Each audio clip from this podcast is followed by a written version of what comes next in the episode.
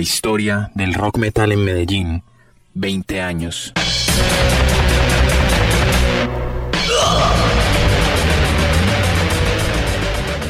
Hombres que narran su historia y la reconstruyen.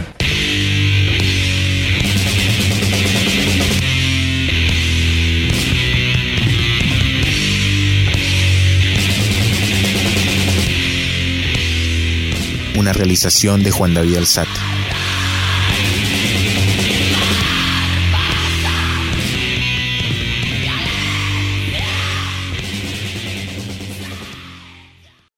Si bien el rock en los años 70 fue cuajándose lentamente en garajes para llegar a una época explosiva como es la de inicios de los años 80, es necesario destacar agrupaciones como Carbure y Judas, que lograron fortalecerse en lo que se conoce como rock duro, rock pesado, hard rock.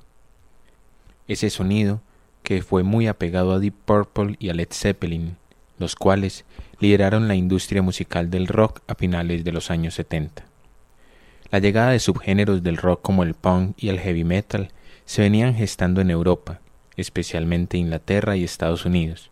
En Medellín, agrupaciones como Piro y Nas darían pie para empezar a entender esas disgregaciones sonoras. Con Kraken comenzaría a consolidarse entonces el heavy metal.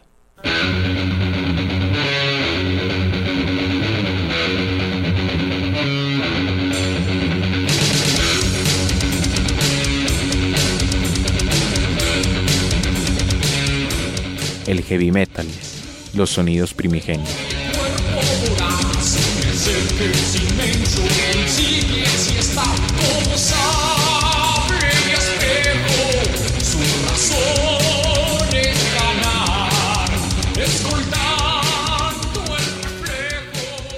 Finalizando los años 70 e iniciando los años 80, Kraken comienza a sumergirse en la dinámica del heavy rock que estaba por aquella época los primeros pasos del metal en Medellín surgen entonces con esta incorporación de sonidos más pesados en las guitarras y líricas muy al estilo de la ola heavy de Alice Cooper, Judas Priest, Kiss y Iron Maiden.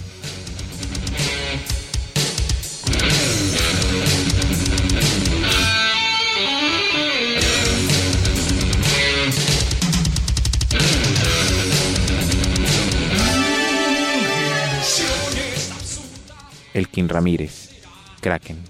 Yo empecé a escuchar más o menos en el 77, 78 y e iba a los, a los conciertos que se hacían, habían agrupaciones en aquella época locales allá en Medellín que eran Nash, eh, estaba Judas, Piro, Carbure, a finales o principios de los 80 y por ahí ya empecé, empecé a caminar y a conocer un poquito y escuchar ya la música que venía eh, en manos de amigos o conocidos que eh, me dieron la oportunidad de, de, tener contacto con lo que era ya Scorpions, Iron Maiden, Metallica, bueno, y así hasta el día de hoy.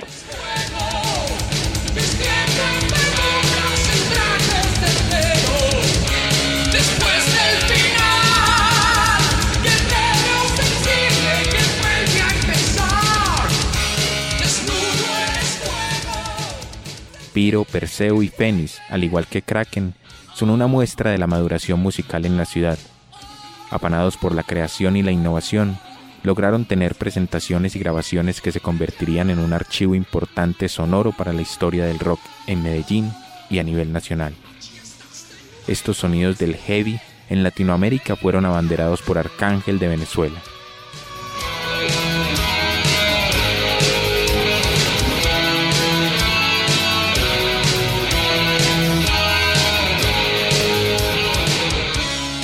Elkin Ramírez, Kraken. Sí estaba la ola de Arcángel y me acuerdo que eh, habían uno o dos álbumes los cuales disfrutábamos porque era una novedad de escuchar una banda que tenía un sonido muy particular eh, como la como es el sonido de Arcángel con letras en español con un contenido muy muy muy yo diría que dirigido a, a ser contestatario a, adquirir pues como un compromiso social, porque pues el inglés para uno siempre era una dificultad y uno se guiaba más que todo por la parte lírica, la parte rítmica, bueno, todo lo que compete a, a, lo que es la melodía. y, entonces para uno escuchar algo como Arcángel era, era muy agradable porque rompía todos los esquemas y uno se sentía más identificado.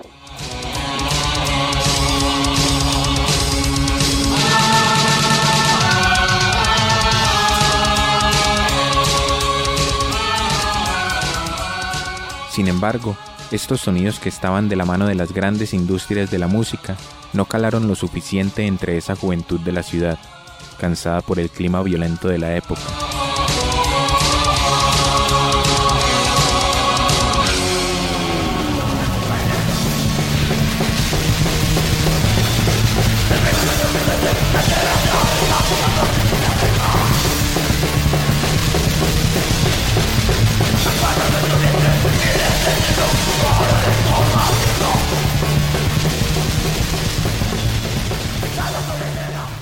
Surge pues en Medellín un interés de parte de algunos por adentrarse en la dinámica underground, una arista de músicos que encontraron sonidos más expurgantes, pesados, densos y contestatarios a nivel lírico.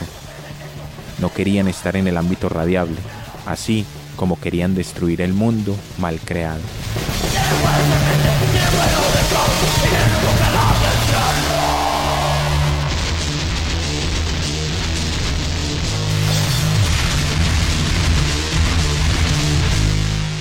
John Jairo Usme, herpes. Pues como buscar una, una, un motivante pues que generó como ese, esa, ese surgimiento y ese aspecto pues creativo en el aspecto musical.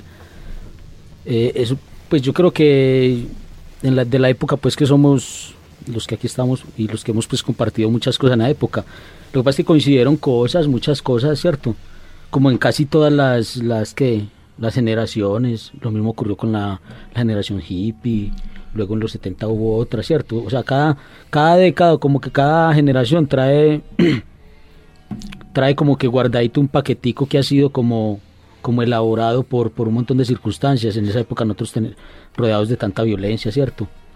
Y en el fondo, a pesar de que uno se ve tan agresivo, se veía tan agresivo en esa época, la agresividad no se volvía violencia como muchos la, la transformaron, porque porque de esa época seguro, yo creo que los muchachos están de acuerdo conmigo, mucha de esa gente ha desaparecido porque el recurso que buscó o el medio que buscó para desfogar, pues desfogar toda esa violencia y toda esa agresividad, toda esa rebeldía porque estábamos en una edad pues muy parecida y las hormonas, pues eso pues todo eso se, se mezcla y todo y, y forma un ponche hermano, pero en esencia, si estamos aquí es porque nuestra agresividad no ha sido violenta, sino que ha sido una agresividad como hecha música, hecha sonido, hecha imágenes, hecha eh, versos con, con, las letras, ¿cierto?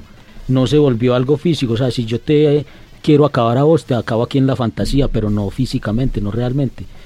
Entonces un montón de cosas, hermano, no sé, pudimos haber nacido en otra época y de pronto la música no fue la que nos hubiese enganchado, sino otra cosa, pero decir que como que, que hubo algo en especial que generó todo eso, no,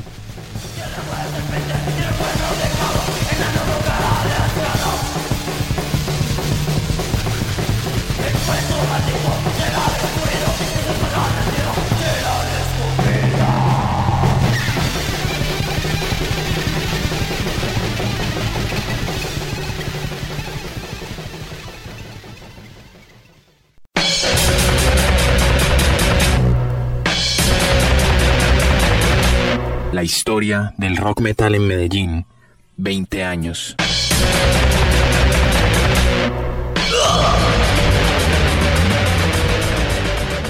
Hombres que narran su historia y la reconstruyen.